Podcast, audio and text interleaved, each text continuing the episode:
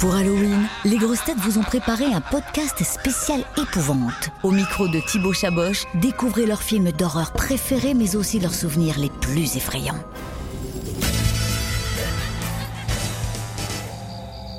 Est-ce qu'il y a un film d'horreur qui vous a marqué? C'est les, les gagnants.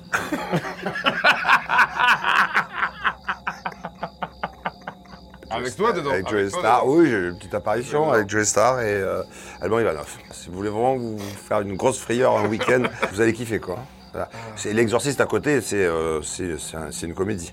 Non, moi j'ai beaucoup aimé The Ring à l'époque. Ah et- ouais. Et The Ring, ça fait vraiment peur. Parce que moi, The Ring, ça m'a vraiment surpris par rapport aux. Moi, j'aime pas les trucs gore. Les trucs gore, ça fait pas peur, c'est dégueulasse et tout.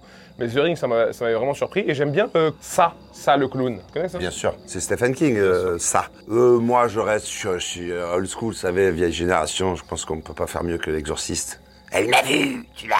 Ça, c'est l'ancienne école. Et le zombie, c'est parce qu'avant, nous, quand on, quand on était euh, enfant, on avait des magnétoscopes, il y avait des cassettes vidéo. Dès que les parents se barraient, on, on regardait quand même un peu tous des, des films interdits aux moins de 18 ans. Et bien, depuis, je vais bien quand même.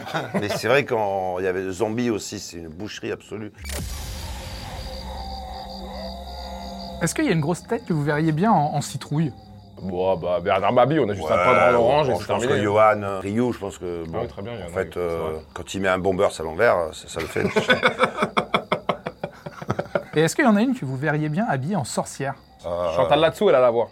Ah ouais, c'est pas mal. euh. Bonsoir, Euh, sinon, en sorcière, euh, Stevie, Stevie. Moi, j'aime bien en vampire, moi.